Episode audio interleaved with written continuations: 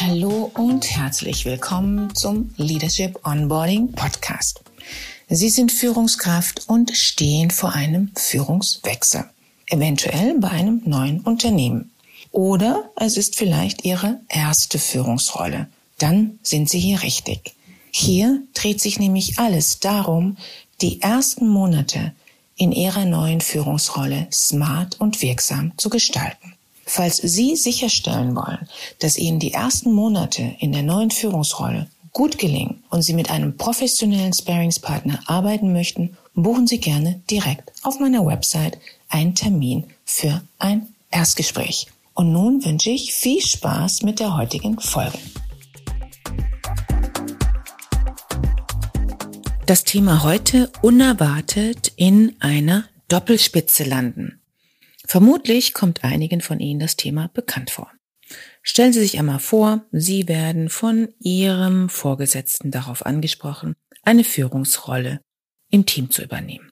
Oder auch Sie kommen von extern zu einem anderen Arbeitgeber und übernehmen dort ein Team, einen Bereich. Und Sie stellen fest, dass jemand anders in diesem Team, in diesem Bereich erwartet hatte, eben diese vakante Führungsrolle zu übernehmen. Ein Klassiker.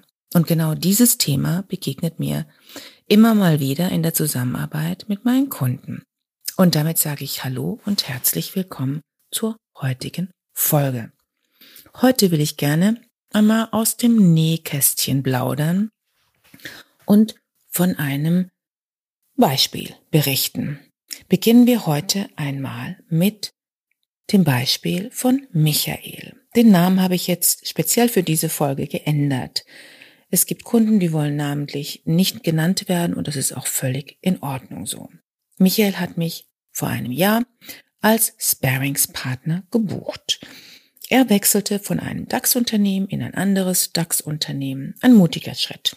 Denn nach insgesamt 20 Jahren Betriebszugehörigkeit äh, kam er nun in eine andere Unternehmenskultur. Und ihm war bewusst, dass er dabei einigen Herausforderungen begegnen wird. Und genau deshalb war es ihm wichtig, sich professionell begleiten zu lassen. Er kam aus einem Umfeld, in welchem Veränderungen an der Tagesordnung waren. Er selbst setzte in seinem kompletten Bereich mit mehreren Teams auf hohe Eigenverantwortung. Nicht nur, weil dies ein Leitprinzip vom Unternehmen war und dies gewünscht war, sondern auch, weil er selbst von diesem Prinzip Eigenverantwortung absolut überzeugt ist. Warum wollte er nach 20 erfolgreichen Jahren bei seinem Arbeitgeber wechseln? Das fragen sich ja dann viele. Ihm war klar, dass seine Lernkurve nicht mehr so hoch ist, dass er selbst einen Change braucht, um sich einmal komplett neuen Herausforderungen zu stellen um daran selbst zu wachsen. Sowohl was seine persönliche Entwicklung betrifft, aber eben auch in seiner beruflichen Rolle. Gesagt, getan. Und er hatte, bevor er im neuen Unternehmen startete, direkt bereits die Zusammenarbeit mit mir begonnen, was auch sehr vernünftig war. Denn gerade auch mit dem Start, mit der neuen Rolle gibt es vieles zu klären. Er kam nun also als Externer mit viel Spirit, mit viel Drive in dieses neue Unternehmensumfeld und am liebsten hätte er sofort die Ärmel hochgekrempelt und losgelegt. Der CEO wollte genau ihn auch haben für die vakante Rolle, da Michael hier prädestiniert war, um Veränderungen zu initiieren, die in diesem Unternehmen längst überfällig waren. Diese Veränderungen fanden vorher nicht statt. Es fanden fast gar keine Veränderungen vorher statt. Ähm, der Vorgänger ging nun in Rente und hatte ein komplett anderes Persönlichkeitsprofil und auch einen sehr stark hierarchisch orientierten Führungsstil. Viele haben ja dann die Vorannahme, dass in einem solchen Fall doch eigentlich jeder in diesem Bereich den neuen mit großer Freude empfangen müssten. Das war allerdings nicht der Fall. Schließlich waren ja alle einen anderen Führungsstil gewohnt. Und insgesamt tickte das Unternehmen schlichtweg auch anders.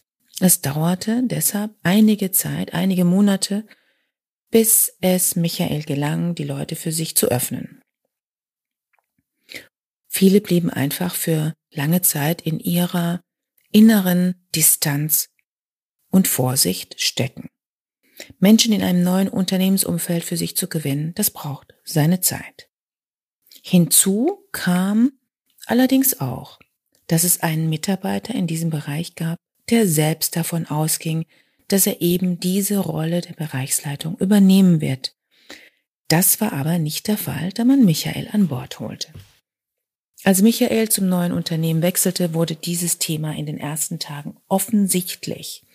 Und ihm war klar, dass es hier eine Klärung braucht.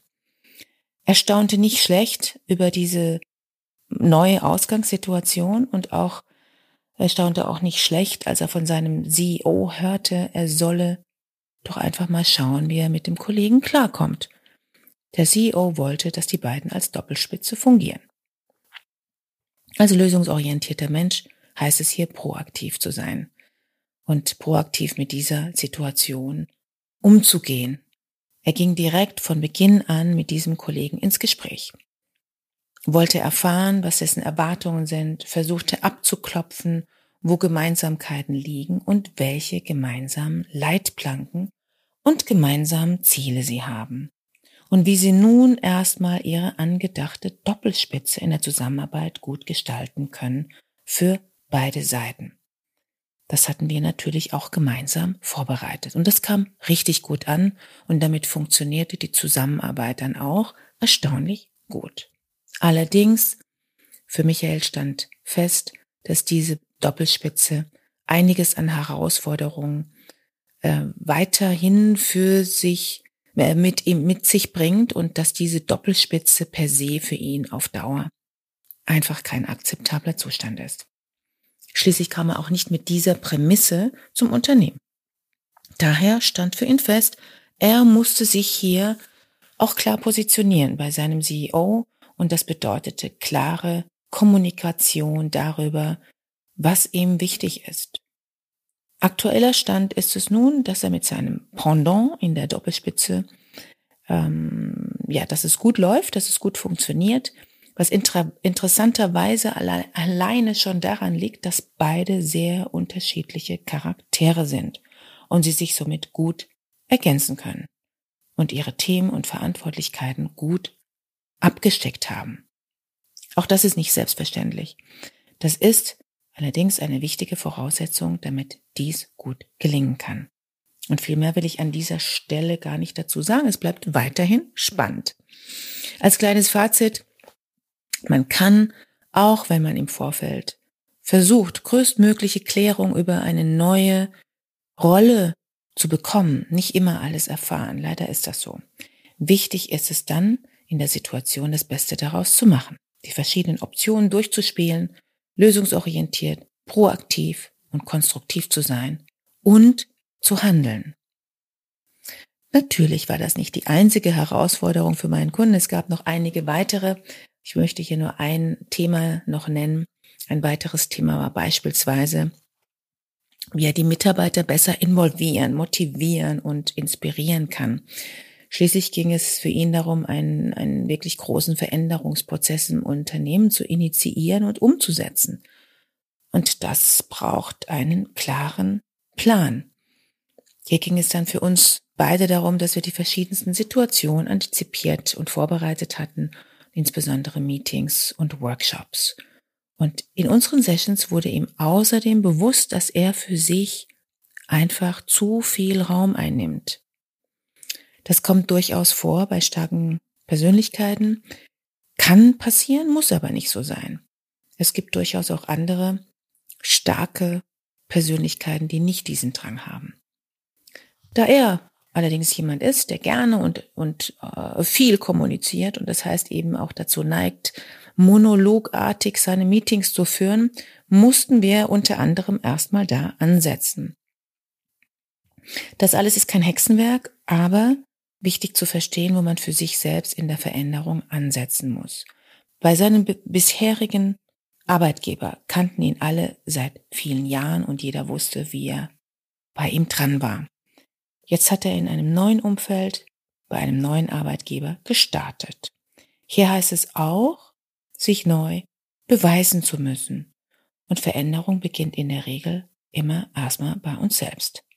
Für ihn ging es in unserer gemeinsamen Arbeit darum, Fragekompetenz aufzubauen, zu entwickeln, aber auch Flexibilität zu gewinnen und nicht auf Autopilot zu fahren. Sein Ziel war schließlich in den verschiedensten Situationen wirklich andere auch einzubinden. Eine Sache ist das, dies zu wollen und eine andere Sache aber ist es, das zu können und zu tun. So, das war heute ein kleiner Ausflug in das Thema, wenn ein Kollege Ambitionen hatte oder hat auf die Führungsrolle, die Sie übernehmen werden. Vielleicht haben Sie dabei ähnliche Aspekte wiedererkannt, die Sie selbst bereits erlebt haben oder vielleicht auch einfach eine Idee bekommen, wie es unter Umständen manchmal auch laufen kann, wenn man einen Führungswechsel angeht.